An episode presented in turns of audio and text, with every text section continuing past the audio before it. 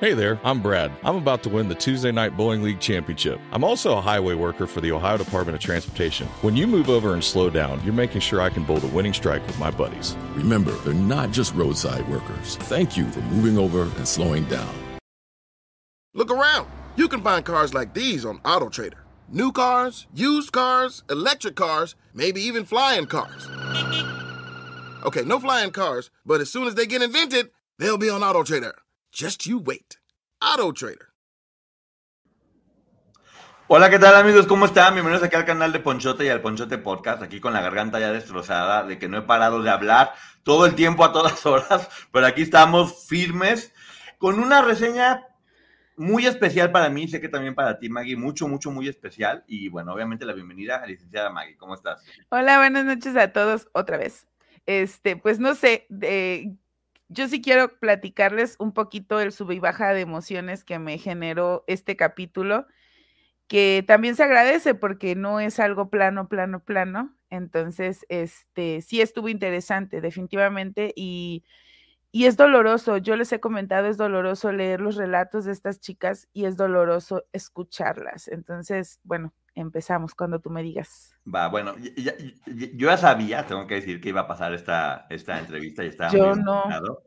Eh, estaba muy emocionado porque son dos personas que se han ganado todo mi cariño, toda mi admiración y todo mi respeto. Y sabía que la combinación iba a ser lo que fue. Eh, pero sí, así como Liliana está siendo completamente honesta, porque sí lo está haciendo, también Maggie y yo queremos ser bien honestos respecto a todo el viaje que tuvimos hoy, porque fue todo un viaje el que estábamos, ten, el que estábamos teniendo. Saludos a toda la gente, productora Ceci Techangari, Rosy, Sam, Lu, eh, Katy Godoy, Guerrera. Quiero decirles antes de otra cosa que, eh, lo voy a decir así, ni modo, qué pinche orgullo, qué pinche orgullo ver a toda la comunidad aquí, a todos los nombres que conocemos, defendiendo a, a estas sí. mujeres fregonas. Neta, gracias, porque yo me, estaba de un orgullo, ¿tú no, Maggie? Sí, yo, porque ya les he dicho, entro a ver eh, lo de Liliana, a ver los comentarios, pero no, no comento nada. Y veo cómo empiezas, siempre salen dos o tres personas por ahí a querer atacar a Liliana o en este caso incluso a Edith. Y entonces lo que yo vi en esta ocasión fue a esta gente hermosa del chat, Katy Godoy dándolo todo. Todo, todo. Y defendiendo a las víctimas y yo orgullosa, sí, maestra orgullosa de sus alumnos viéndolos en la graduación, los quiero. Por eso son la comunidad más hermosa del mundo sí. y del planeta. Porque es eso, ya, ya sabemos ser, este, apoyarlas a todas, ¿eh? pero bueno, va, vamos a cambiar un poco el tema porque les digo, queremos ser bien honestos con, con ustedes respecto al viaje, porque fue un viaje que tuvimos hoy. Resulta que empieza el capítulo del podcast y, y, y, y, le digo a Maggie, Maggie, ¿qué piensas? Porque yo dije, a lo mejor yo estoy confundido. Y me dice Maggie, ¿qué piensas tú? y yo le dije, yo, dime tú primero. Dije, ah, no, yo pregunté primero. ah, no, yo pregunté primero, porque yo dije, es que no sé si sea una falsa percepción de mi parte. Para no, hacerte, para no hacérselas larga, terminó el, el, el capítulo y fue como que Maggie y yo nos quedamos como de, Oye, ¿no estaba todo muy romantizado? Sí. Nos quedamos en shock, o sea, nos quedamos en shock, ¿eh? Tenemos que decir que era como de... Porque sabemos quién es Liliana, sabemos quién es Brenda, sabemos lo valiente que es. Entonces de repente termina el capítulo y era como, sí, como, como romantizado. Y, y honestamente no, no, nos generó como, ay, ¿qué onda? ¿Qué pasó? La verdad yo le pregunté a Poncho, ¿no sentiste que habló bonito de Sergio como que se lo romantizaron. Y me dijo Poncho, sí, por eso te pregunté. Y dije, entonces no estoy mal. Pero. Pero. Dijimos, y esto siempre lo decimos, vamos a escuchar las eh, devoluciones y después opinamos. Va. Pero yo sí con ganas de decir, Poncho, no sé qué está pasando. Y Poncho, yo me imagino que se quedó igual, pero dijimos, hay que escuchar, porque lo hemos hecho siempre. Sí, y el orgullo grande fue cuando en la, en la plática con Edith, que ahorita vamos a profundizar en eso, Liliana dice, pues es que yo en ese momento hablé bien de él porque él se portó bien. Sí. Y creo que dentro del valor que tiene Liliana, se necesita, se necesita mucho valor para decir también eso, más que para tirarle, porque tirarle es lo común. Haber dicho lo que dijo Liliana y decir, en ese momento yo así lo vi. Aquí está Edith Zúñiga, me, están diciendo, veo que están saludando. ¡Eh, Edith Zúñiga! Gracias, mi. No la veo. Aquí está. Gracias, mi chula Edith. Los muchas gracias por el apoyo, por los mensajes hermosos, por tanto cariño. Ya sabes que siempre, siempre, siempre. Que ahorita, ahorita vamos a la plática de, de ustedes dos. E inmediatamente después, estamos platicando todo esto porque nos enseña cómo no debemos este, juzgar hasta que no terminemos. Exacto. Después, después dijimos, Maggie yo, wow, qué valor haberlo contado como lo contó, porque es lo que estaba sintiendo en ese momento, viviendo, y está diciendo lo que es su verdad, y le puede jugar en contra, como le pasó con nosotros, que en un momento fue como de, eh, ay, híjole, está, como romantizado, o, o, qué onda. Sí, sí fue choqueante y bueno, ya, digamos que un poquito el, el, resumen es que nos dimos cuenta, porque ella lo aclara, que era, pues bueno, dice, se portó bien conmigo y fue lindo y en ese momento yo no sabía lo que estaba pasando y así lo viví. Entonces dices, wow, qué valor también decirlo de esa forma, ¿no? Y ojo, que a pesar, esto sucedió a pesar de que nosotros hemos visto eh, muchos relatos de estas chicas, yo he leído en documentos incluso esta parte eh, del cortejo, que el tipo dice que la seducía, y a, pesar de toda esa información, hubo un, un momento en el que yo percibí algo diferente, pero me di la oportunidad de escuchar la otra parte y dije, ok, gracias Liliana por callarme los cicotes. Sí, pues todos debemos de hacerlo. No dijimos nada, más bien fue una percepción, de hecho obviamente era como platicarlo antes de este, decir, bueno, tenemos que ser bien honestos con lo que sentimos y, hablar tal cual. Digo, afortunadamente, este sí, todo, todo tomó sentido al final. Y por otro lado, que mira, me encanta todo el amor que le están dando. Sí, bombardeo de amor se llama exactamente, Brenda. Y lo han explicado precisamente aquí y por eso lo aprendimos. Me encanta el amor que le están dando a Edith en, el chat porque se lo merece completa y absolutamente. Ahorita vamos a llegar a esa parte. Todas. Por otro lado, antes de hacer la reseña tal cual, sabíamos que iban a estar Liliana y Edith. Eh, y era como de, todo, todo giraba en torno de, han sido muy atacadas por todo. Porque si hablan bien de Gloria, son unas vendidas, ya les pagó. Si hablan mal de Gloria o no mal, o si dicen algo que no les parece o que les tocó vivir, son unas traicioneras, ya se le voltearon, es lo peor que pasó en la vida. Si no hablan, son unas cobardes, porque, están evadiendo. Entonces la, la, tienen muy complicada porque ya cualquier cosa que se diga, las van a juzgar. Entonces creo que lo correcto es decir, digo lo que yo quiero y, y me vale para acá pronto. Algo que me gustó mucho de, la entrevista de ellas, no estoy de acuerdo, que se centraron en hablar de ellas. Sí. Y siempre con mucho respeto a todas, a todas, no a una o a otra, a todas, explicando por qué pasaba y siendo muy, muy amorosas y muy cuidadosas respecto al trato de las demás, sí, no hablando de ellas, sino hablando de, de ellas dos. La experiencia. Claro, de lo que les tocó vivir. Ah, yo sigo emocionado por ver todo lo, los comentarios tan de toda la gente aquí con, con Edith. Eso es lo que han logrado, hablando y diciendo todo lo verdad. Y sí, eh, unas reinas hermosas tienen toda, toda la razón. Pero bueno, ¿algo más que quiero decir ahorita antes de, irnos de lleno a, a, la reseña? Que es un gran trabajo el que están haciendo Brenda, Micaela, Sandra, obviamente Liliana, que hemos visto la parte de todo el soporte y el apoyo psicológico, eh, la orientación jurídica, y escuchar hoy esta plática entre amigas, porque así lo sentí, entre Liliana y Edith, también se agradece muchísimo porque nos enseñan a ver otra perspectiva, algo que a ellas les tocó vivir. Y de nueva cuenta nos damos cuenta de quiénes son, porque hubiera sido muy fácil decir, ay no, Liliana está haciendo eso y está hablando, y si yo voy con ella me va a tocar parte de esa rebanada. y lo que está haciendo Edith es que también lo platican en la historia, es decir, aquí estoy para apoyarte y si me toca un pedazo de la rebanada, me lo como porque sé que vale la pena, porque es lo correcto. Sí. Entonces, ver a una Liliana valiente contando su historia y ver a una Edith que se pone al lado de ella y la apoya, le dice, sé que estás haciendo lo correcto y por eso estoy a tu lado para apoyarte. Y verlas hablando cuando se siente que estaban cuidando porque se sentía por muchos momentos esta atención o quedarse sin palabras porque sabían que estaban en el borde de poder desbordar la emoción y tener como mucho cuidado con lo que estaban haciendo. Eh, no me sorprende porque sé qué tipo de mujeres son y siempre lo he dicho y me valen madres que me critiquen. Las, las quiero, las admiro mucho, las respeto, tienen todo mi, mi cariño. Por eso que vieron ustedes hoy. Porque a pesar de todo lo que les pasó, siguen siendo valientes y siguen hablando porque hay... ¡Ay, aquí está también Liliana! No, no puede ser, que está aquí también eh, mi chula... Perdón, perdón que les diga así, pero es que me... ¡Ay, aquí está! Mira. Ven, qué belleza, aquí están. Besos, Liliana. Nos exprimieron el corazón, ¿eh, Liliana? Sí, no, no, yo... Y Liliana y pero bueno, es lo que les digo. Lo que dijo Brenda eh, al final tiene mucha razón porque dice Brenda, este, yo quería, eh, saludos Beto, yo quería que vieran a quiénes son las mujeres que nosotros conocemos, o sea, que yo conozco, quería compartir a las amigas con ustedes. Y exactamente, ellas son estas dos mujeres que vieron ahí, son las que nosotros también conocemos.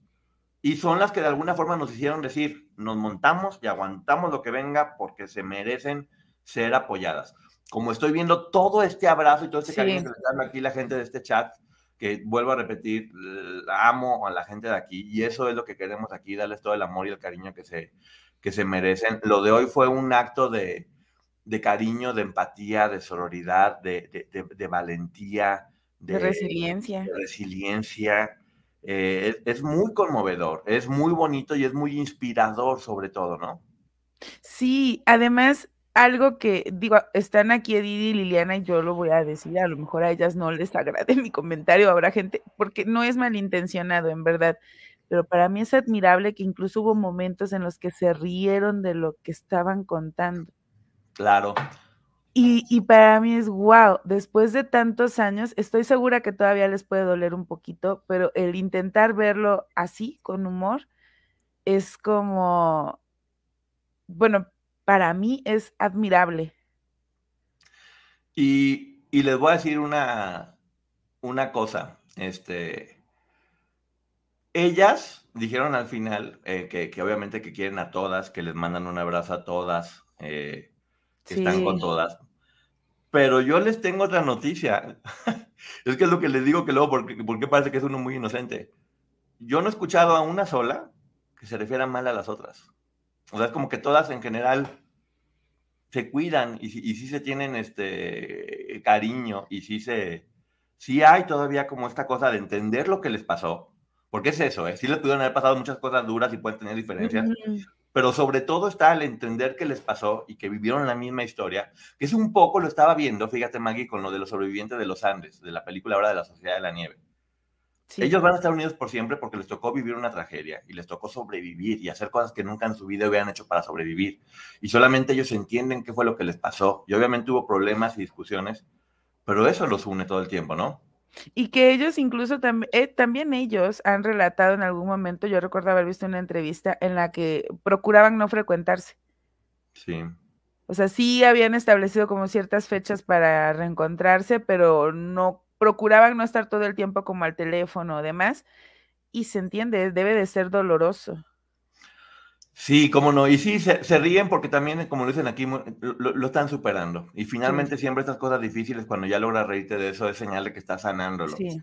Y, y, no es que lo estén minimizando. No, no, no, no, al contrario. lo están viendo desde como que lo ven desde arriba, como de ve lo que pasamos y ve cómo estamos. Exacto, es que esa percepción es la que me da, que lo ven de arriba y decir, ve, lo sufrí, ya lo lloré, y no es que se alegren de lo que pasaron, sino se alegran de estar hoy donde están. Claro, y lo ven desde arriba, ya, desde arriba del pozo, están viendo el pozo desde arriba, esa es la sensación que, que, dan y, lo hicieron muy inteligentes. Hablaron de ellas porque es lo que tenían que hacer. Eh, si alguien estaba ahí pendiente de ver qué decían o qué nos decían para atacarlas, porque hay gente que nomás está pendiente. Ah, no, sí hubo ahí un par que, mira. Porque no, no faltan, porque únicamente tienen ganas de fregar y porque quieren amedrentarlas. Porque digo, habrá gente a la que le duela la verdad, pero la verdad es la verdad y que cada quien se haga responsable de ella. Porque además estas mujeres siguieron haciéndose responsable de lo que les pudo haber tocado vivir y explicaban el por qué. Entonces, eso, eso es, lo, más importante, eh, ver su valor y ver lo que estaban haciendo y diciendo, no por afán de lastimar a nadie, por el afán de sanar y de poder ayudar a otras personas. Sí, y bueno, no sé si ya quieres entrar en materia, nada más antes, yo quiero algo que me parece, no sé si Edith fue consciente de lo que dijo, pero para mí fue glorioso. estaban hablando de la comida y lo que preparaban y demás, y entonces Edith dijo, claro, es que él, que era un marrano asqueroso, pero nosotras teníamos que ser unas princesas. Ustedes siguen siendo unas reinas y él sigue siendo un marrano. Y esa frase me parecía que no la debíamos de pasar. Hermosa, no, no, no, fue épico haber dicho eso. Y, y, se ve desde la sanación. Sí. Hablar así, decir esos comentarios ya desde un nivel, no de miedo, es de un nivel de superioridad. Sí. De aquí soy arriba y estoy fuerte. Pero bueno, recuerden todos que es el canal Liliana Soledad Regueiro. Por favor, suscríbanse eh, suscríbanse, vean los capítulos ahí, porque es importante también, es una forma de, apoyar a, Liliana y a, Brenda, que lo están haciendo de forma, muy personal, lo están haciendo ellas únicamente. No les está pagando ni Gloria, ni... Porque todos nos pasa lo mismo, nos paga Gloria y TV Azteca al mismo tiempo, no sé cómo lo logramos. no sé cómo logramos que las dos partes nos paguen. Porque unos dicen que nos paga Gloria, otros dicen que nos paga TV Azteca. Y uno sin cobrar aquí. Sí. Entonces, entonces es, es, igual eh, con ellas. Este capítulo fue muy, muy especial, como ya, como ya comentamos. Eh, sí me gustaría que lo vieran allá. Vamos a hacer un poquito un resumen para enfocarnos en lo que decían este, Liliana y, Tamara. Porque básicamente es cuando... Eh, Tamara, sí, perdón. Tamara no. Edith y Liliana. Básicamente es este momento donde Liliana, que no ha visto nada de lo que está pasando todavía, es la novia oficial. Que es esto que se llama exactamente bombardeo de amor. Sí. Donde este hombre se porta maravillosamente bien con, ella, con el fin de, poder lograr lo que al final iba, iba a ser. Donde todas las demás cumplen con su rol dentro de esta historia, como dicen ellas muy valientemente. A cada una les cogían lo que hacer, y sí había las que hablaban y las que convencían, y había las que vigilaban la llamada, y había las que callaban. Pero igual todas eran parte de un gran, de un gran circo Sí, porque incluso mencionan que estaban las que tenían que ver quién llegaba, quién se iba. Esta, esta historia que platican de cuando les hablaban para que abrieran el portón y que podía estar ya en la puerta eh, esperando en el coche Sergio o podía tardar tres horas y ellas con este sufrimiento de y si me voy y si doy un paso hacia afuera y en eso llega, imagínense la tortura. Entonces, para mí, me, bueno, es importante que ellas lo hayan contado, pero también es para todos nosotros ilustrador de todo lo que ellas sufrían. Porque lo que parece una tontería, pregunto, ¿a cuántos de nosotros no nos mandaron nuestros papás a abrir el portón? Así es. Y era un acto mecánico que pasó desapercibido en nuestras vidas y ellas este recuerdo que tienen de incluso pasar horas esperando porque tenían que esperar, porque se les había dado la instrucción. Claro, o sea, muchas cosas son importantes, por ejemplo. Eh, Liliana lo dice muy bien, dice, yo en ese momento pues, eh, era esto, estaba el, bombardeo del amor. Ella platica, por ejemplo, veíamos películas y yo estaba arriba en la cama con él y las demás estaban en el suelo. Si lo cuenta otra, podría decir, no, pues Liliana era la consentida y hacía lo que quería y le daban de comer mientras a nosotros nos tenían en el suelo. Era parte de algo que estaba girando, porque como también dicen más adelante, me duró muy poco tiempo ser la novia eh, para pasar de nueva cuenta a ser una esclava más, o lo que estaba o lo que estaba sucediendo. Que siempre es bueno aclarar que no era la novia y que no estaban teniendo una relación íntima consensuada ni que la niña hubiera decidido o eligiera estar con él, porque incluso comenta momentos de incomodidad. Pero eh, sí hay que aclarar que lo que estaba sucediendo es que ella estaba siendo víctima de un delito. Así es. Eh, también en una cuenta, vuelvo a mencionar cómo Raquel y cómo Gloria la, la, seguían como convenciendo porque era lo que les tocaba hacer y era porque eran parte que estaban coaccionadas. No hablo mal de nadie. Estaba diciendo parte de lo que seguía sucediendo porque ya entendemos, los que estamos siguiendo este caso, eh, sabemos y entendemos por qué cada una hacía lo que hacía, sin, necesidad de, sin necesidad de juzgarla. En este momento, a ella era la que le tocaba que hicieran como toda esta representación, como bien dijo Edith, un circo para que ella pudiera caer. Una de las cosas que más eh, me dio, pues me, dio ternura y me dio dolor y me dio admiración fue la parte donde Edith llega a llevarle comida y, y le dice, vete de aquí, y le enseña la espalda molida. Hi, I'm Josie. My daughter turns five today. I'm also an Ohio State Highway Patrol trooper. When you move over and slow down, you're making sure I can get home to celebrate with my daughter. When you see flashing lights, remember, they're not just roadside workers. Thank you for moving over and slowing down. Y como dice Liliana, ella entre mitad de que, pues como le decían que las demás este, tenían envidia y que no entendía bien y que el acento y que se lo dijo muy, muy, rap, muy, muy rápido. Pero imagínate el corazón que debe tener una persona para exponerse a lo que le podía pasar. Como ella dijo, le pasó con otra y le fue la peor golpe de su vida. Uh de salvar a alguien que no conoces. Exponerte tú para salvar a alguien que no conoces. Qué valentía. Qué valentía y qué corazón y y qué bonito momento que ahorita vamos a platicar cuando ya dos platican sobre, sobre eso. Eh, eso es lo que te habla de las personas y, de, y de, quién es cada, cada uno. Creo que esa, esa escena eh, te describe a Edith de cuerpo completo y te deja ver el valor y el corazón que, que, tiene y de lo que estaba dispuesta a, a hacer. Y una, y una Liliana que, que yo veía como decía, tuve la oportunidad y lo que hubiera cambiado se hubiera, pero no, no pasó nada. Obviamente para ese momento ya estaba completamente manejada y manipulada. Sí, porque dice que ella en ese momento dijo, claro, me lo dice porque ya me habían advertido que todas quieren este lugar y entonces van a querer que yo me vaya. Sí, o dice que ni siquiera, que ni siquiera entendía bien lo que le decía, porque hablaba como despacito, como rápido. Imagínate el nervio de, lo voy a decir, que es como y donde me vean eh, me, van a fregar y ya después llega alguien que está vigilando, porque ellas lo dicen. Se tenía que vigilar. Ahorita vamos a platicar mejor. Por eso me quiero ir más a la plática de ellas, porque como que en el capítulo se van más eh, eh, parte por, por parte y, y, está bien, este, está muy bien hacerlo. Este capítulo se llama el adoctrinamiento. Y, y, tiene mucho que, que, ver. Y exactamente, Liliana tampoco la delató. Eso, apenas iba a llegar a eso, Liliana no la delata y dice que aunque ella no entendió, pues no quiso decir, entonces te das cuenta cómo, y era lo que mencionábamos una vez, creo que todas en algún punto tuvieron estos pequeños actos de protección hacia las otras. Sí, a lo mejor Liliana en ese momento todavía no sabe lo que pasaba, pero quiero que la gente entienda. Pero cómo lo recibe Edith. Exacto, que estaban en cuatro casas diferentes, las tenían todas separadas e incomunicadas y, y aunque a un lado estuvieran eh, torturando a todas, para Liliana se, se, encargaban de que todo su alrededor fuera bonito y cariñoso y este hombre se estaba portando pues, como el mejor, cariñoso, simpático, inteligente, culto. Y esto es lo que narra Liliana. Le estamos diciendo esto por si les toca sentir lo mismo que nosotros, o es lo mismo que vimos, se entienda por qué. Porque sí, nos choqueó. Sí, nos choqueó y fue como de, ¿qué onda? O sea, ¿qué pasó?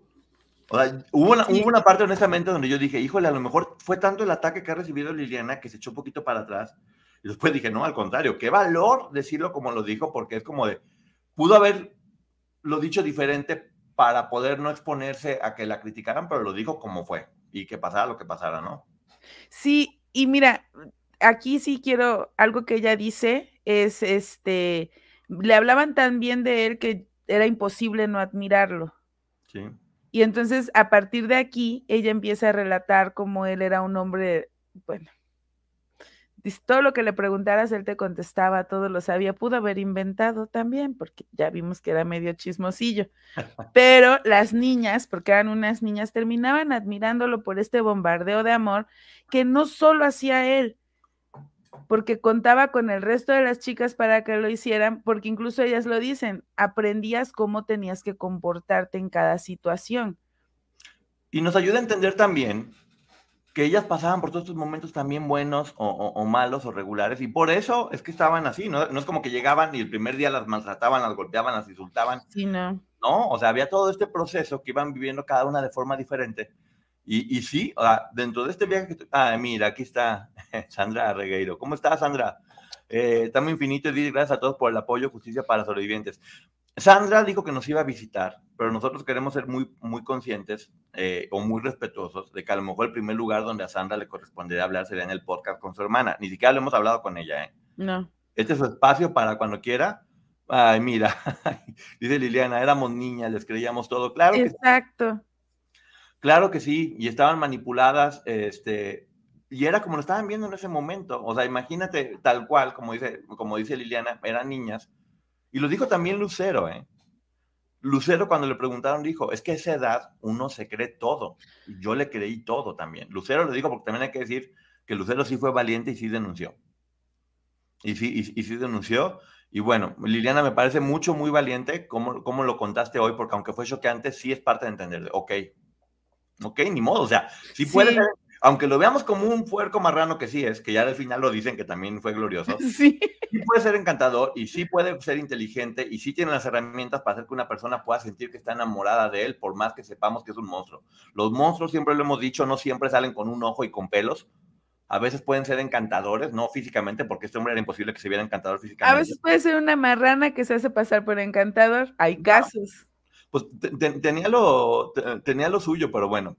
Sí pedimos, por favor, que vayan a ver este capítulo para que vean todos los detalles al canal de Liliana Soledad Regueiro y veanlo con de detalle. Que por cierto, y lo vuelvo a decir, amo las ilustraciones que hacen. Ay, sí. No sé quién las hace, de hecho, es algo... Qué bien está. Y, luego ver a, ver a Liliana y Edith así chiquitas, como con la cara de miedo, y ver a este hombre como monstruo, y ver a, y ver, no, wow, eh, es, es una... No sé quién las hace, pero felicidades, eh. Sí, mira, lo que está poniendo aquí Carmen, ay Diosito Santo, qué bueno y qué, bonito comentario. Liliana, es tu historia, cuéntala como gustes. Tal cual, tal cual, tal cual. Y que soportemos panzones todo. ya no andábamos soportando, Liliana, la verdad, pero no habíamos entendido. Pero agradezco este viaje, ¿eh? agradezco eso, que nos tocó vivir, porque fue como de, ¿eh? ¿qué onda? ¿Qué pasó? O sea, fue sorprendente porque dije, está súper romantizado y después todo tomó sentido, para que también las personas vean los dos capítulos, porque estos, estos no se entienden separados, se tienen que ver juntos, o sea, vean uno y después vean el otro completito para que se pueda entender de lo que están hablando. Pero, ah, la inteligencia las hace Brenda, eh, las imágenes las hace Brenda con inteligencia artificial. Pues, Felicidades, Brenda. Bravo, qué, qué, qué bonito se cuenta y, con una sola imagen te puedes imaginar todo el resto de la historia y es muy fuerte ver las hayas tan jovencitas, ver, a una Edith tan jovencita y ver a una Liliana tan jovencita, híjole, te hacen que digas, ay, híjole, sí. el corazón, pero bueno, vamos a la parte que, que viene, que es este, que es muy bonita, este, ay, perdón si ando divagando, pero es que la neta es como que me cuesta luego trabajo porque se pone uno medio sensible. Eh, ver a estas dos mujeres juntas fue algo hermoso. bueno, eh, espera, solo aclarar, creo, vale la pena.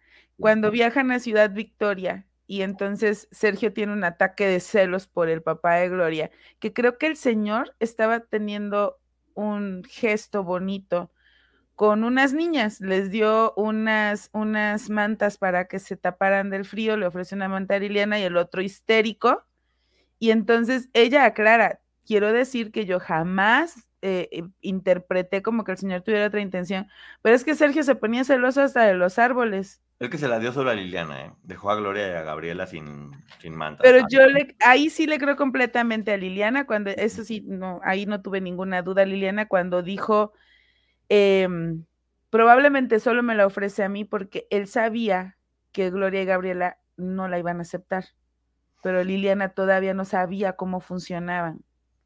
Así es. Pero bueno, igual, sigue, sigue contando y cuidando todo. Escuchen la historia del papá de Gloria para que lo tengan este, bien, bien pues, para que la tengan clara. Yo sí quiero dejarles como para que vayan allá a, escuchar. Pero bueno, estamos viendo el capítulo de Liliana, el adoctrinamiento. Eh, presentan a, Edith como sobreviviente, al igual que Liliana, lo cual creo que cada vez se va profesionalizando más esto de darle el nombre a cada quien que tiene. Te platican que estuvo de los 15 a los 19 años, de 1992 al 97. Eh, empiezan a hablar, y, desde ahí empiezan hablando mucho de, Bárbara, que ya yo me sé la historia, me sé el apellido también, pero ellas empiezan no mencionando el apellido de ella, cuando tienen todo esto como detrás de cámaras, que todo esto lo estaban hablando sin empezar ya la entrevista oficialmente, pero están desde ahí diciendo de no, cuidado con el apellido, porque ella en este momento está bien y no quiere hablar, cuidando a todas sus compañeras, ¿no? Sí. sí, eh, aparte está, está, bueno, a mí me gustó que hayan puesto esta parte como del detrás de cámaras, porque es como que te vas llegando a sentar con tu café a escuchar y platicar con tus amigas. No sé, yo este así lo sentí. Estas devoluciones, así fue como la sentí, una plática de amigas en donde uno nada más está chismoseando y que hayan empezado así fue como que llegas a la conversación. Brenda muy generosamente eh, las dejó hablar. Sí. Dejó que, dejó que fluyera y que ellas dos se, se comunicaran, teniendo siempre como, como yo siento que estaban como con el cuidado de no romperse y con el cuidado de no lastimar a nadie. Con eh, ajá incluso sentí que les pesaba más o que les podía más, no que les pesara porque les molestara, sino que para ellas era más importante cuidar a sus compañeras, incluso que las emociones, ¿eh? Completamente. Yo veía a dos personas más preocupadas por cuidar a los demás que por cuidarse ellas mismas. Sí.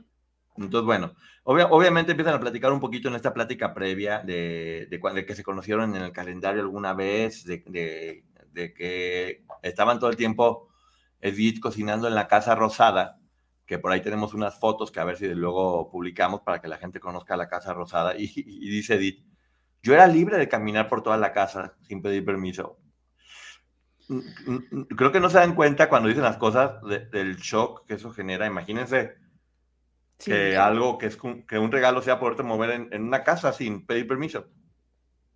Es que son cosas que nosotros, y era lo que me refería hace un ratito hablando de lo del portón, ni siquiera tomamos en cuenta porque forman parte de nuestro día a día y como que no valoramos esa parte. Y escucharla a ella decir, bueno, yo era libre de, de caminar por toda la casa, pero en ese momento también relata que la dejan eh, en el patio, que estaba limpiando y se les olvidó decirle que se fuera a dormir adentro y durmió afuera en una hamaca. En una hamaca. Un abrazo a Brenda que también está aquí.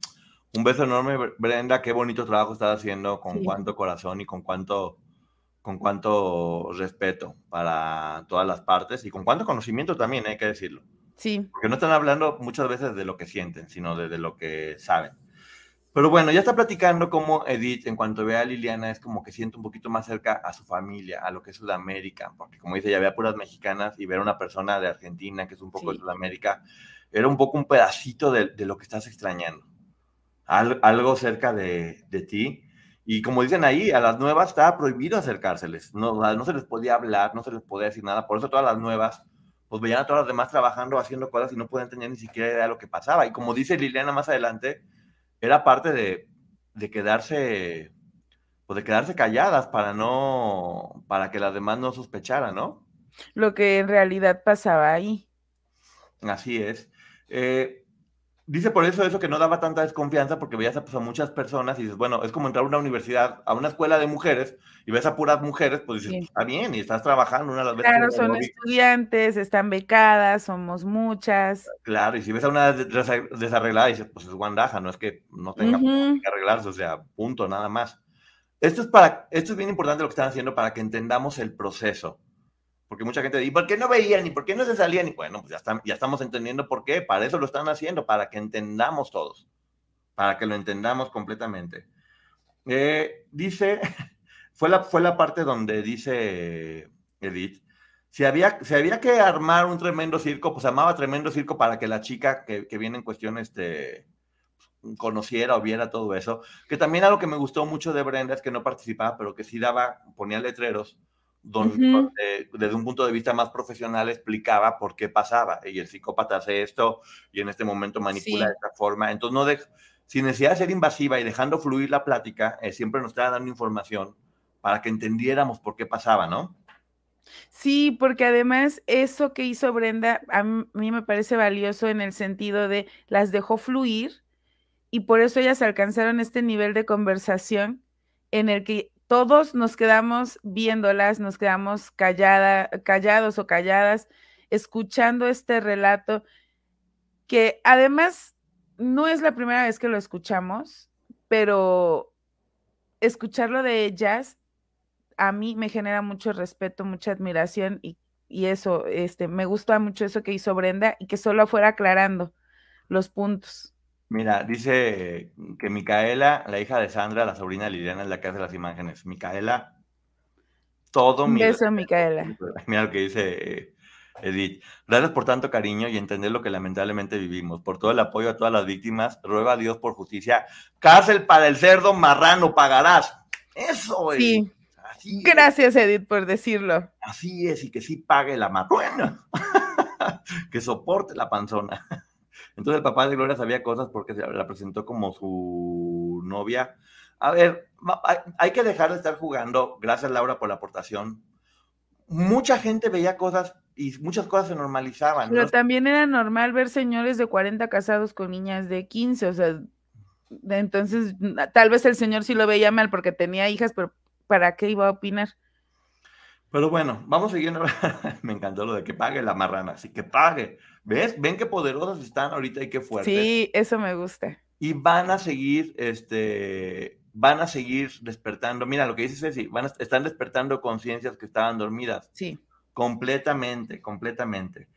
Ahí es donde platica Edith que de repente, o Liliana también, que de repente les hablaban para abrirle la puerta al hombre, que porque ya viene, y que una, el hombre se la pasaba dando vueltas todo el tiempo, a veces porque pues ya sabes que paranoico.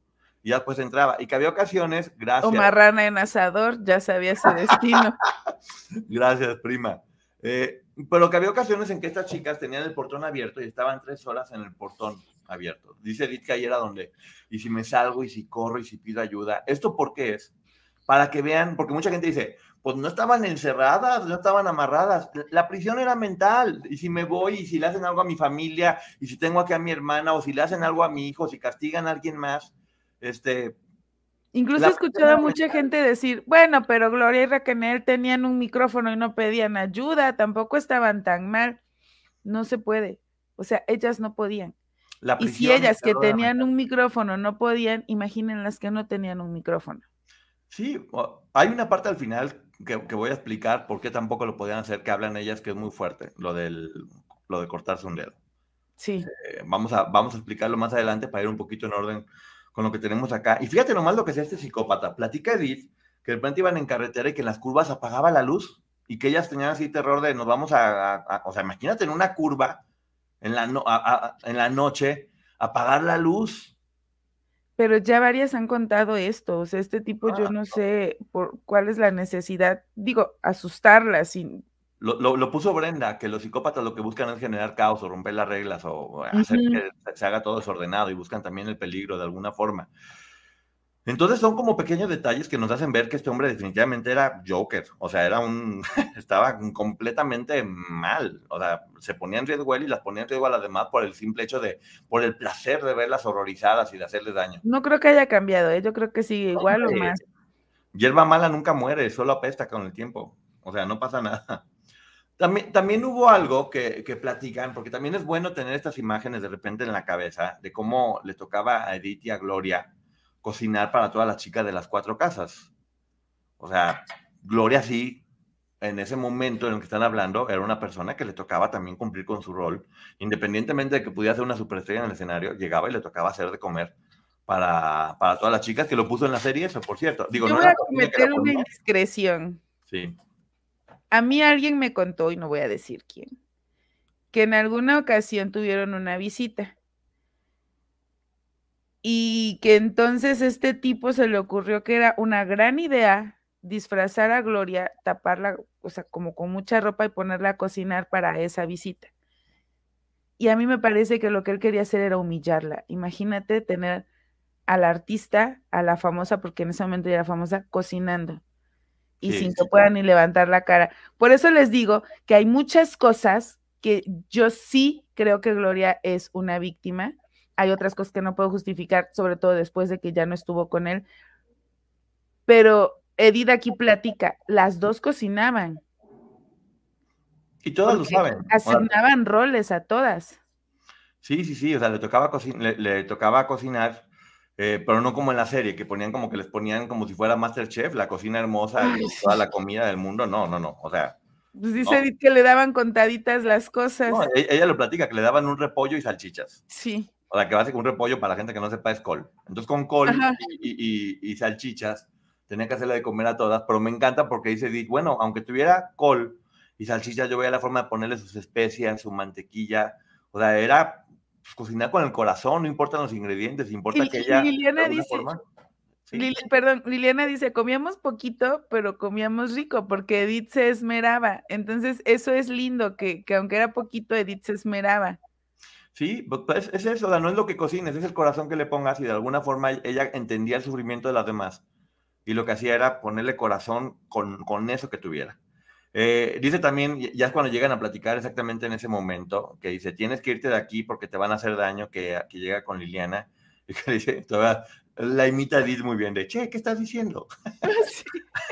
Hubo parte de la actuación y todo con Edith, ¿eh? ahí platicando sobre eso. Editándolo todo ahí. Editándolo todo, dijo, ahí les va una clase de actuación para que vean cómo lo estoy haciendo.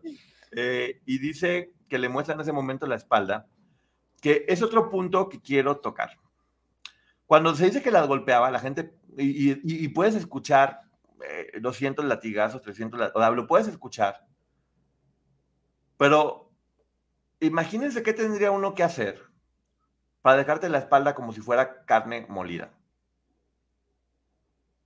Desde la primera vez que Edith nos contó esa historia, de verdad para mí es, cada vez que veo carne no puedo pensar el dolor y el sufrimiento Y miren, de verdad, gracias a Dides me generó un trauma porque oh, no, es, no es grato solo imaginar el dolor que tuvieron que pasar para que la piel les quedara así.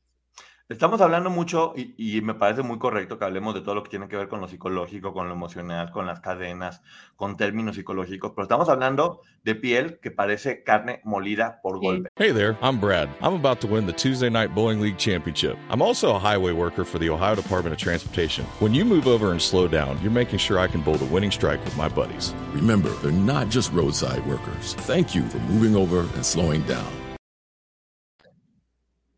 Por golpe. El dolor física. Exacto, eso es tortura. La gran mayoría de las personas, con mucho menos de lo que a ellas les pasaba, hubiéramos dicho, sabes que ya no. Y ellas aguantaban todo eso y muchas veces se exponían por otras, porque ¿por qué nos ayudaban? ¿Por qué nos denunciaban? Hay que dimensionar eso. Hay, hay, hay que tener esa imagen que sí es dolorosa y sí es cruda, pero que todos debemos tener para que entendamos el sufrimiento también físico que ya estaban pasando, porque esas golpitas se las daban sin comer, aterrorizadas, extrañando a su familia. Eh, es, terrorífico, pero bueno, le muestra la espalda como para decirle, te puede pasar esto. Eh, y Liliana en ese momento dice, pues que a mí me decía, no puedes confiar, o sea, no me decía, no puedes confiar en nadie. Y ahí hablan de que el proceso de Liliana de novia víctima fue muy fuerte. Eh, y es cuando dice Liliana, es que conmigo en ese momento era bueno y aclara, porque yo no estaba todo el tiempo con él y entonces no veía lo que sucedía cuando yo no estaba.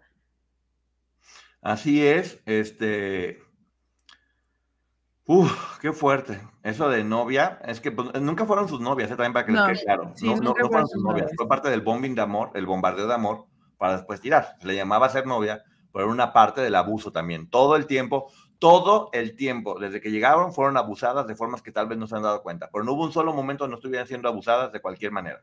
Que eso nos quede bien claro. De todas las formas. De todas las formas.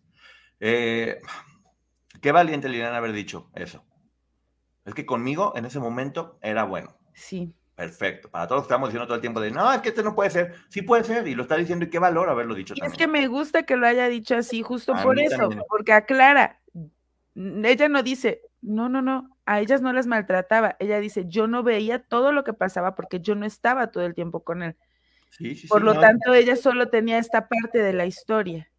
Y es su verdad, esa verdad que a nosotros nos choqueó, es su verdad. Y ella siempre dijo, yo voy a contar mi verdad. Y eso es lo que se le aplaude por el valor que tuvo de haberlo dicho tal cual. Y después platica Edith cómo ella hizo lo mismo con otra persona de quererle ayudar. Y que la otra persona sí, sí dijo. Y, ¿Y cómo se llama? Y le tocó, dice que la peor una de las peores golpizas. Y a pesar de eso siguió haciéndolo, siguió intentando salvar a otras. Y eso habla de, la nobleza y la valentía de Edith. Ahí le dice Edith a Liliana, es un momento mucho, muy bonito. Eh, le dice, eres muy valiente, te admiro por decir la, la verdad. Y no sé si yo estoy diciendo una indiscreción, pero si la voy a decir, ni modo, porque es porque es, valor. Una de las cosas que decía Edith es, eh, admiro tanto lo que está haciendo Liliana que no puedo dejarla sola. Como tampoco dejaron sola a Karina cuando denunció, como tampoco han dejado sola a nadie. Cuando se les ha necesitado, allí están todas. ¿Y por qué lo decimos? Porque tiene, porque, bueno, no, porque tiene Maggie los documentos donde se ve y está probado co- en papeles. Nunca dejaron solas a nadie, siempre hicieron lo que tenían que hacer. Basta de estarlas juzgando, porque ¿por qué no hicieron eso antes? Por- Y es lo que les decía hace ratito, de lo que hablamos hace rato en esos documentos, son de una causa penal del 2009. O sea, estas mujeres siguieron intentando que se les hiciera justicia en este país y es una vergüenza decirlo. Durante 10 años, por lo menos, que sabemos hasta ahorita, no lo lograron. Y no lo lograron porque no quisieran, sino porque les falló el Estado. Todo el aparato jurídico les falló. Sí, y en ese momento le dice, fue uno de los momentos más bonitos que le dice Liliana a Edith, gracias por haberte arriesgado por mí. Yo sé lo que significaba hacerlo y te lo agradezco. ¡Uy, qué bonito momento! Pero bonito una vida momento. hermosa, bien noble, así de, no, pues es que yo también lo hubiera hecho por otras chicas. O sea, en su naturaleza está eso. Y luego, una de las cosas que, que más me, me gustaron y que casi casi se queda como una frase épica de este capítulo, es decir, nos destruyeron, pero a nuestra alma y corazón no llegó. Sí. Por eso siguen aquí y siguen allí estando completamente valientes. Y hablando de valientes, también decir que gracias, afortunadamente, a que hubo personas como Aline Hernández y como Karina Yapor, que al igual que hizo Edith, se arriesgaron a que les partiera el queso de la sociedad y la crítica para Sí. poder liberar a las otras. Y después lo hizo Edith, y después lo hizo Liliana cuando fue, y lo hizo Tamara, y lo hicieron las hermanas de la cuesta, y lo hicieron todas. De alguna y forma mira, todas se pusieron por las demás, por salvar a la justicia. Hay algo importante que destacar. Aline y Karina no estuvieron al mismo tiempo. Y sin embargo, Aline apoyó mucho a la familia de Karina. Y se unieron todas, casi todas, eh, y muchas de ellas ni siquiera se conocían, pero conocían a su depredador y le creyeron a las otras chicas y entonces se apoyaron entre ellas. Y no por algo ahorita varias de ellas siguen ayudando a otras chicas víctimas Sí, de otros casos, no de este. O sea, lo siguen haciendo sí. para darnos cuenta del nivel de mujeres que son y por qué tenemos que admirarlas y, a- y abrazarlas a, a todas ellas. Pero bueno, fue un momento muy bonito. Este, y también hablan de la justicia que no tuvimos, que es verdad, porque no tuvieron hasta ese momento. La vida siempre termina compensando. Y yo quiero pensar que en algún momento la vida les va a hacer justicia.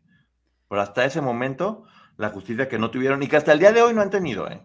Ojo, Pero pronto llegará. hasta el día de hoy no han tenido, que quede bien claro. No han tenido justicia hasta el día de hoy. Y ya platican de eso, que es bien. Mira, fue una forma muy bonita de, de poder este, explicar a todas lo que hacían. Dice Edith, cada una tenía una función de acuerdo a su capacidad. Dice, yo a lo mejor no era tan buena para hablar, pero pues me tocaba hacer la comida y a ti te tocaba ponerles clases de aerobics porque tenías esa facilidad. Y a otras les tocaba hablar y convencer, y a otras les Sí. tocaba, les tocaba eh, llegar y salir. O sea, a todas de alguna forma les tocaba hacer algo.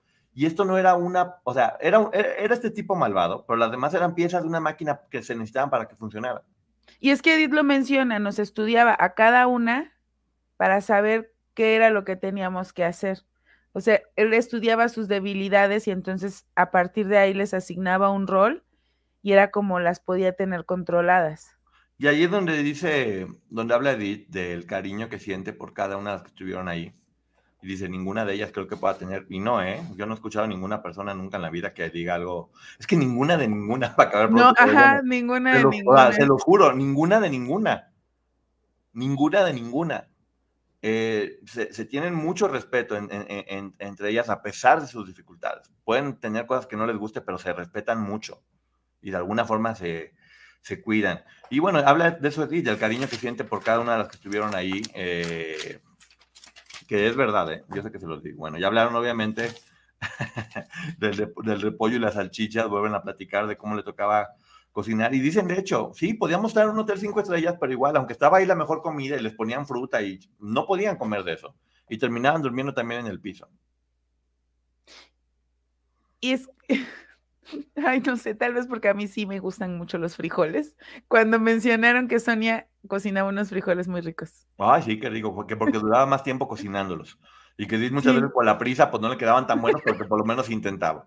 Pero mira hasta eso, hablaron bonito de los frijoles de Sonia y de que le quedaban es que es eso, reconocen también eh, lo bueno y lo cosas lindas de todas, sí. Y miren, creo que es muy fácil llegar y decir yo sufrí por todo, porque en el fondo sabes que la gente te va a empatizar. Cuando pueden, como ella, reconocer también ciertos momentos, es muy valiente. También, por ejemplo, platican del arroz con leche, o sea, platican del arroz con leche y del arroz con frijoles, que dice Liliana que hasta la fecha sigue siendo uno de sus platillos favoritos. También mío, con un huevo estrellado encima. ¡Ay, qué cosa tan buena! arroz con frijoles. Ay, sí les fallo. A mí el arroz aparte y los frijoles. y miren que me encantan los frijoles. Y sabiendo otra frase, matona Edith, que andaba, pero fina. sí. Estuvimos con el demonio en el infierno en la tierra. No, bueno, así de, de, literato tal cual. Platican también del pavo que las pusieron a hacer y que tuvieron que comer durante varias semanas y que les pidieron hacerlo tal cual como Gloria lo hacía. Porque sí, creo, tengo entendido que la que cocinaba cada Navidad era Gloria o cada fecha.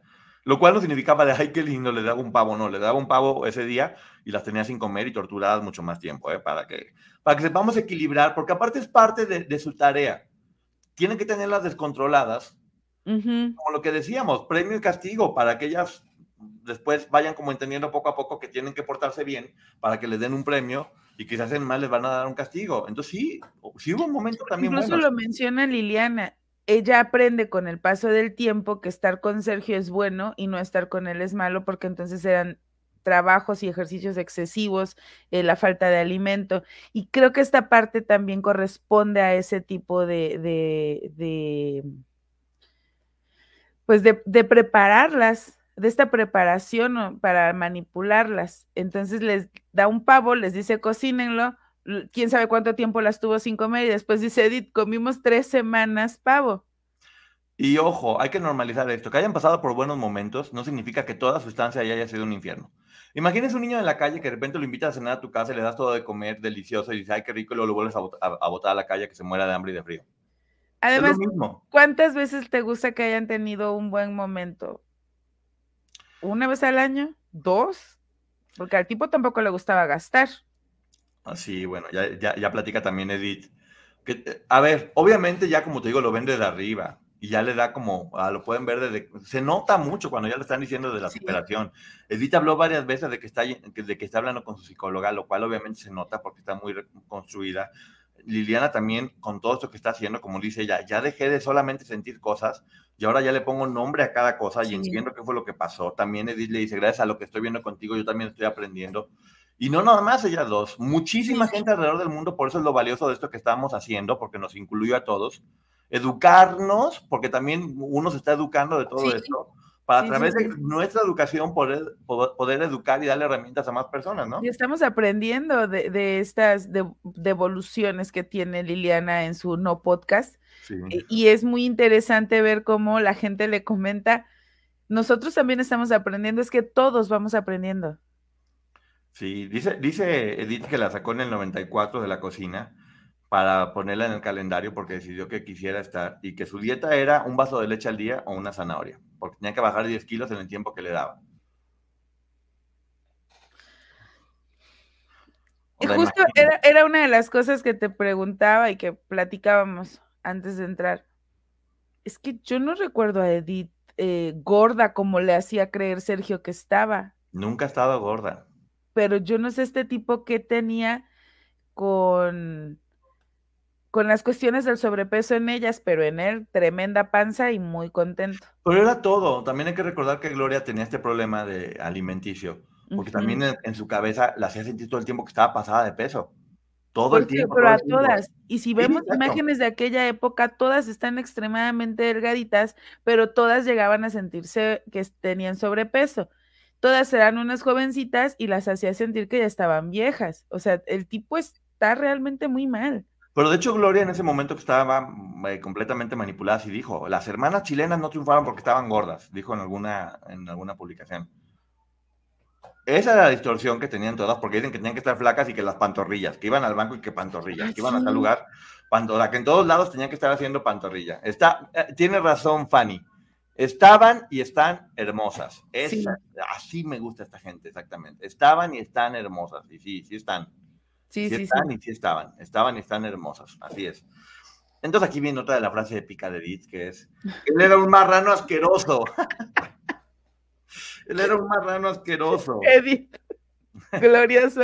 Glorioso esa parte, que ya ni modo, que se le institucionalice la marrana, que se le conozca como la marrana, y no es por los animalitos. Dice Edith en esta frase, él era un marrano asqueroso y nosotras teníamos que ser unas princesas.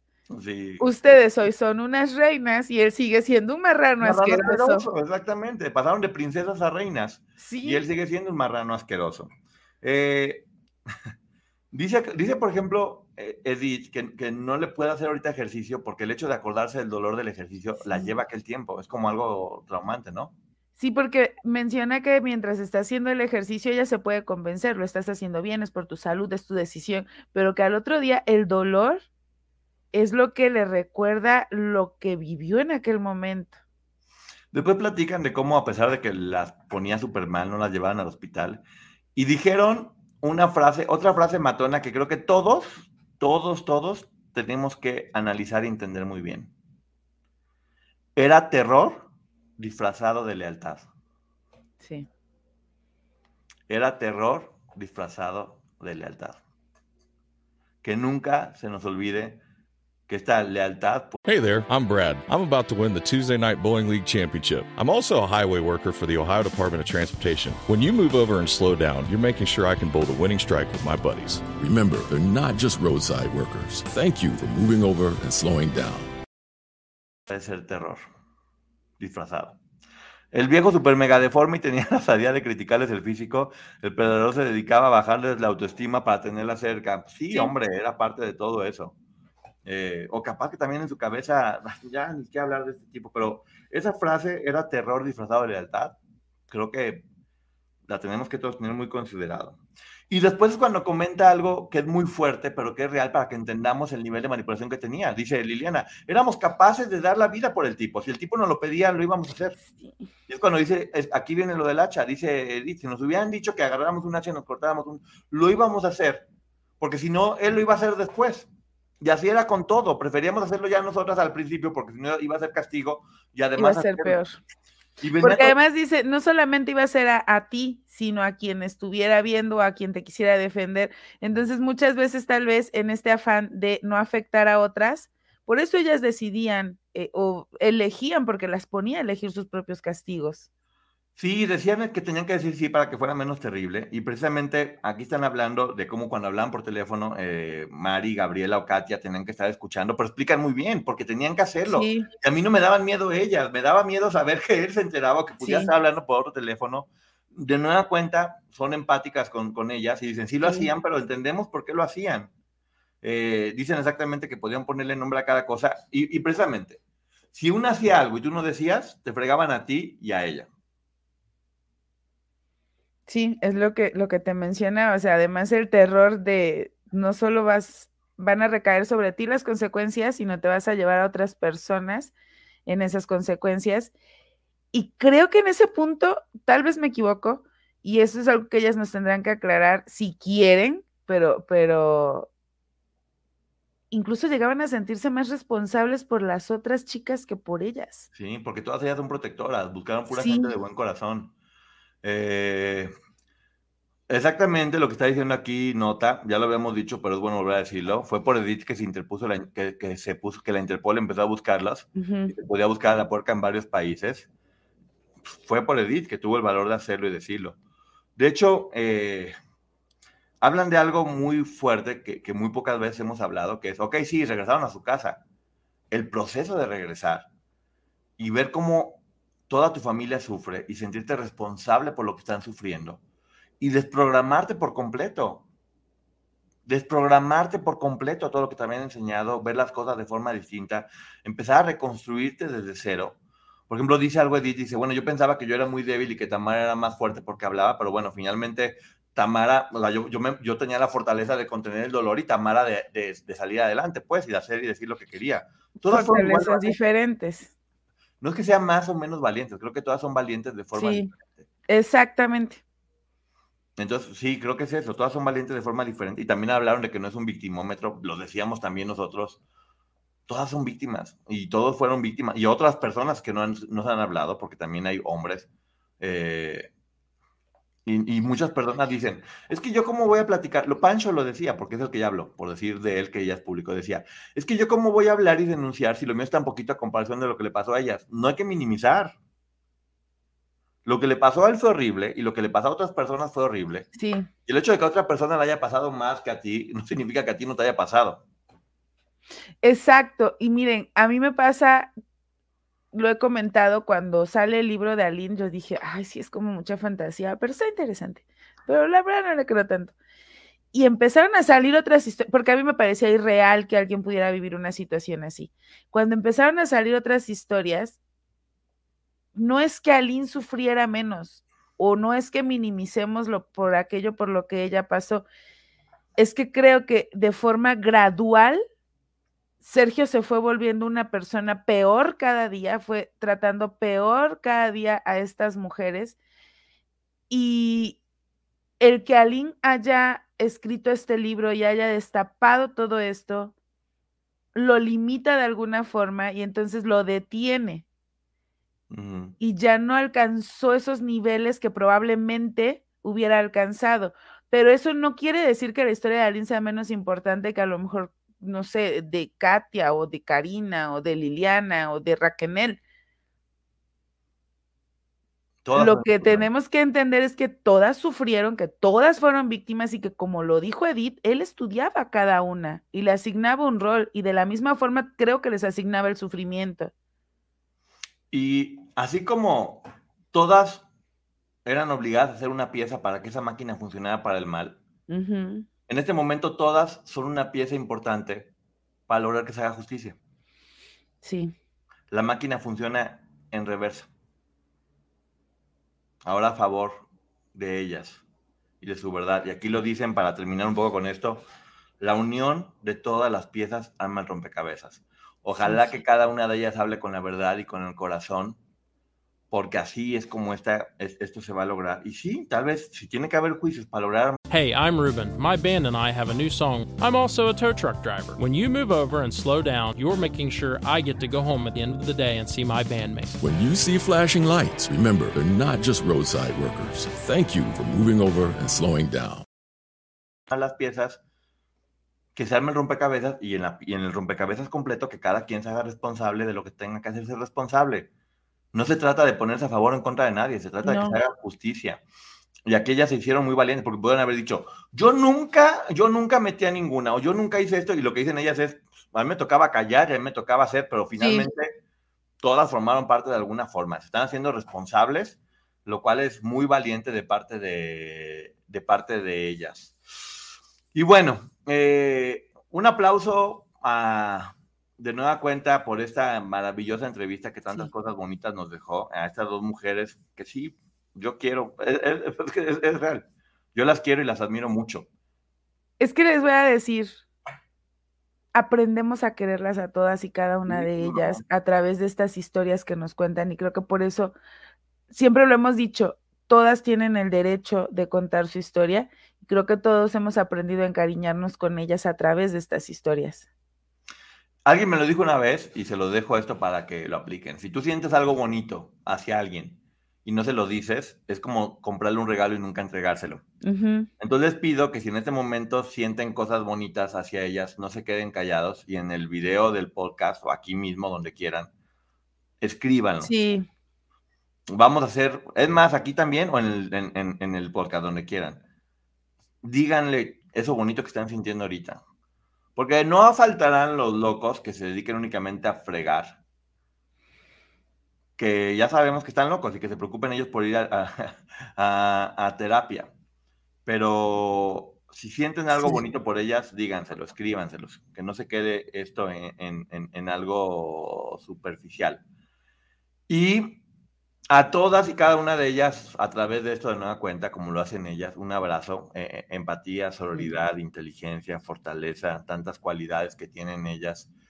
Y, y sí, que ellas hablen y que den la cara es el valor que se necesita, como otras, como ya he dicho, como todas ellas, como todas ellas, que son admirables. Eh, ay, ¿algo que quiera decir? De mi parte, solo agradecimiento porque no tienen la obligación de contarnos su historia y, y, de todos modos lo hacen. Entonces, muchísimas gracias. Y de nueva cuenta, qué orgulloso estoy de cómo las defendieron de sí. esta gente que lo está atacando. Porque no entiendo que alguien las ataque. O sea, no entiendo. A no ser que sean fans de Sergio Andrade. Sí.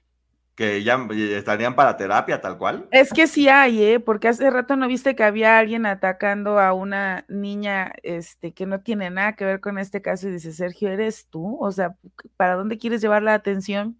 Sí es, sí es. O eres una persona que gusta de cometer los mismos delitos que Sergio y por eso lo defiendes. A estas alturas, ¿quién defiende a Sergio Andrade? Solamente Sergio Andrade o personas que gusten de cometer los mismos delitos que él. De ahí en fuera creo que podemos tener diferencias entre todos en esta sociedad y lo único que tenemos en común es que todos sentimos cierto asco por Sergio Andrade.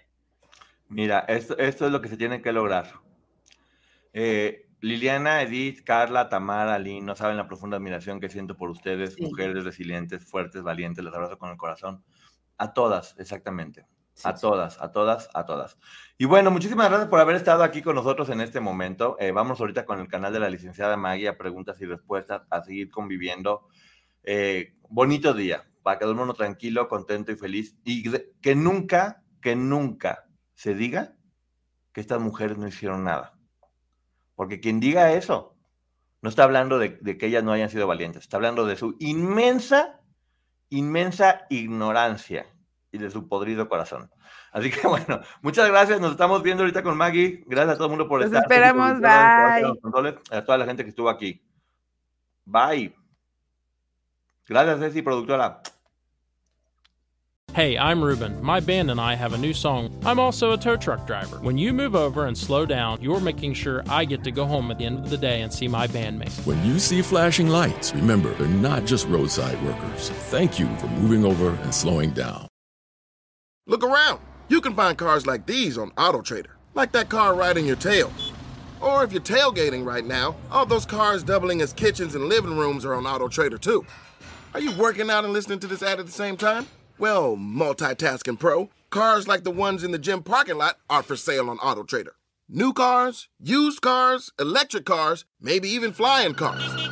Okay, no flying cars, but as soon as they get invented, they'll be on AutoTrader. Just you wait. AutoTrader.